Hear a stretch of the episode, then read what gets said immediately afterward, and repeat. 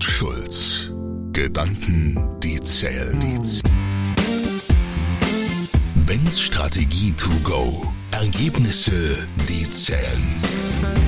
Mit Unternehmer und Berater Ben Schulz. Und los geht's. Die Frage.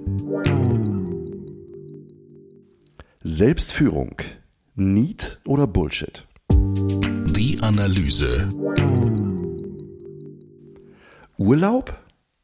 Keine Chance, hier brennt die Hütte. Muss man denn hier alles selber machen?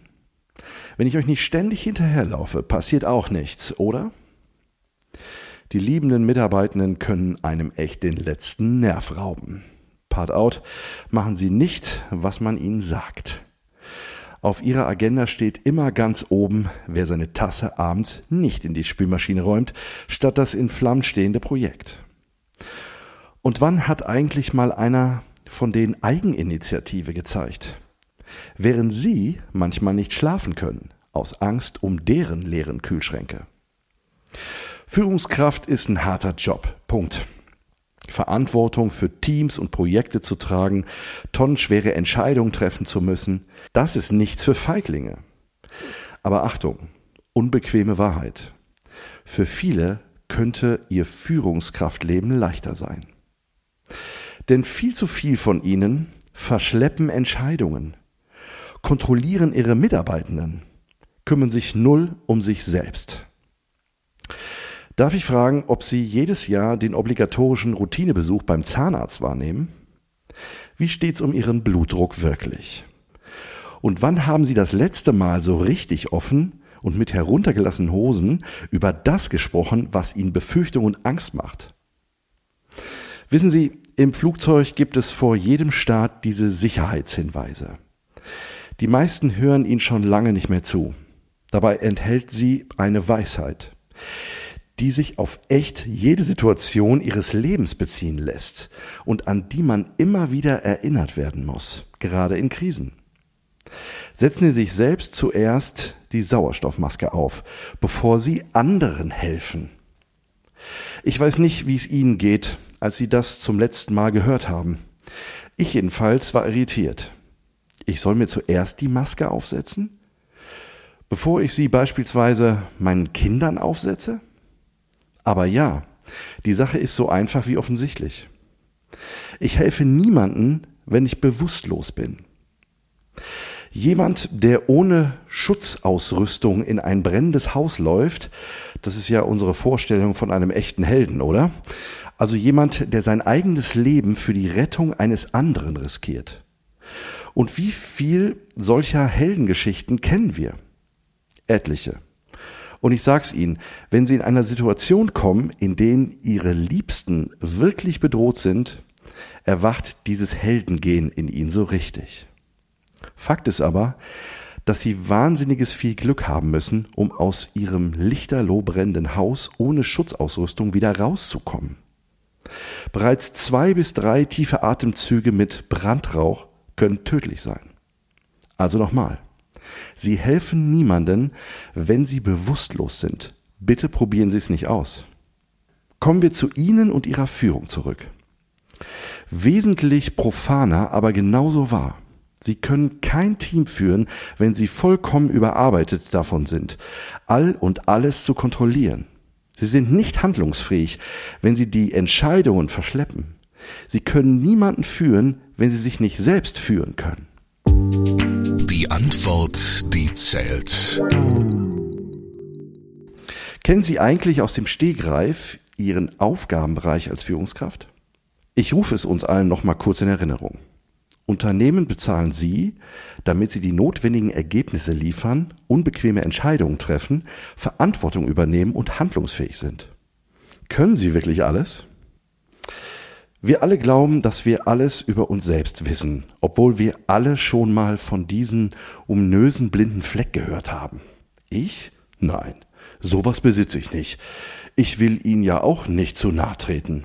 Aber laut dem Gallup Engagement Index von 2022 schätzen die befragten Führungskräfte sich in 90 Prozent der Fälle anders ein, als es ihre Mitarbeitenden tun. Noch schlimmer, oft liegen sie sogar komplett daneben. Während gerade einmal jeder fünfte Arbeitnehmende in Deutschland, also 21 Prozent, über seine Führungskraft sagt, die Führung, die ich bei der Arbeit erlebe, motiviert mich, hervorragende Arbeit zu leisten, halten sich satte 97 Prozent der Vorgesetzten für eine gute Führungskraft. Um die Leichen im Keller dieser Ergebnisse zu heben, stelle ich Ihnen kurz die vier Kompetenzfelder von Führungskräften vor. Fachkompetenz, Methodenkompetenz, Persönlichkeitskompetenz und kommunikative Sozialkompetenz. Lassen Sie uns zur Verdeutlichung das Beispiel nutzen, dass Sie jemanden entlassen müssen. Fachkompetenz und Methodenkompetenz können wir schnell abfrühstücken. Diese Kompetenzen haben nämlich die meisten Führungskräfte. Sie haben die fachliche Kompetenzen, Entlassungen durchzuführen, denn sie besitzen das Rechtswissen, wie man ordnungsgemäß kündigt, wie viel Abfindung jemand zusteht und sie haben die Erfahrung, weil sie das sicher schon mal während ihrer Laufbahn tun mussten.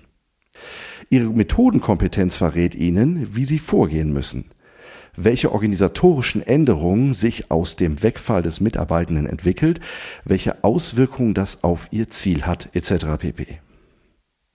Kommen wir zu einem der zwei Knackpunkte, die Sozialkompetenz. Es zum Stellenabbau, ist von Führungskräften insbesondere diese Kompetenz gefordert. Es ist vollkommen normal, dass man Skrupel hat, einen Mitarbeitenden zu entlassen. Es lassen sich auch für beinahe alle Menschen Gründe finden, warum man genau sie nicht kündigen kann. Entweder sind sie nett oder werden nur schwer was Neues finden. Sie haben gerade ein Haus gekauft oder backen immer so leckeren Kuchen für alle. Eine verantwortungsvolle Führungskraft muss aber die Gruppe im Blick haben und muss das geschwächste Glied aussortieren, um den Rest nicht zu gefährden. Zweiter Knackpunkt, die Persönlichkeitskompetenz. Sie bezieht sich in erster Linie auf den Umgang mit sich selbst, sprich die Selbstführung. Ohne diese sind alle anderen Kompetenzen mehr oder weniger nutzlos. Sie können beispielsweise exzellente fachliche und methodische Fähigkeiten darin haben, Feedback zu geben. Doch wenn Sie sich nicht im Griff haben und direkt an die Decke gehen, wenn es emotional wird, sind alle anderen Kompetenzen für die Katz, weil ausgestaltet. Shutdown einfach. Führung beginnt bei einem selbst. Selbstführung also schon wieder. Muss was dran sein, oder? Fakt ist, wenn Sie als Führungskraft Selbstführung zeigen, die mit Selbstkritik und einem gesunden, vernünftigen Maß einhergeht, kommt es im Ergebnis nicht zu mühseligen Schlagabtäuschen von Schuld, Unschuld oder noch Schlimmerem. Stattdessen ergibt sich die Chance für ein lösungsorientiertes Gespräch mit Ihren Mitarbeitenden, selbst wenn sie kündigen müssen. Aber was bedeutet Selbstführung konkret? Dafür stelle ich Ihnen vier Formen der Selbstführung vor. Kognitive Selbstführung, emotionale Selbstführung, Verhaltenssteuerung und Umfeldgestaltung und Vitalitätsmanagement. Die kognitive Selbstführung zielt darauf ab, die eigene Denke mal zu durchleuchten. Beispielsweise können Sie sich mal fragen, wie Sie Ihre Ziele setzen. Sind es Erreichungs- oder Vermeidungsziele? Also konkret, wollen Sie vermeiden, Arbeitsplätze abzubauen? Oder ist Ihr Ziel, Arbeitsplätze zukünftig zu machen? Es ist ein minimaler Unterschied. Und aus Deutschland kommend muss man sich den vielleicht sogar antrainieren. Aber allein die Formulierung ändert, mit welchen Energie wir an die Sache gehen. Ängstlich oder motiviert. Emotionale Selbstführung beschäftigt sich mit den Fragen, wie cool bleibe ich, also wie souverän bleibe ich, wenn mich etwas Emotionales total herausfordert? Und welchen Einfluss hat das auf meine Arbeit? Wir reden über Handlungsfähigkeit. Im Punkto Verhaltenssteuerung und Umfeldgestaltung geht es darum, sich mit den eigenen gewohnten Verhaltensweisen auseinanderzusetzen und zu hinterfragen, ob diese eigentlich zielführend und nachhaltig sind oder einfach nur der Bewältigung dienen. Dabei werden Bereiche beleuchtet, in denen sie handeln, ohne groß darüber nachzudenken. Das holt die Konsequenzen ins Scheinwerferlicht. Bekanntlich der erste Schritt Richtung Veränderung. Das Vitalitätsmanagement betrachtet Gesundheit, Ernährung, Bewegung, Auszeit, Schlaf und so weiter. Also die Selbstfürsorge, auch bekannt als Self-Care. Sind Sie es sich wert, so viel zu schlafen, wie Sie nötig haben? Finden Sie Lücken im Alltag, um sich mal ganz auf sich zu konzentrieren? Denn in einem gesunden Körper lebt ein gesunder Geist. Mein Fazit also. Selbstführung ist entscheidend, um gerade in unsicheren Zeiten erfolgreich zu sein. Nur wer sich ehrlich fragt, wer intern die Führung hat, Verantwortung übernimmt und seine eigene Rolle reflektiert, bleibt handlungsfähig. Fragen an Ben. Ich freue mich in der nächsten Folge auf deine Frage. Fordere mich gerne heraus. Tschüss, bis zum nächsten Mal, dein Ben.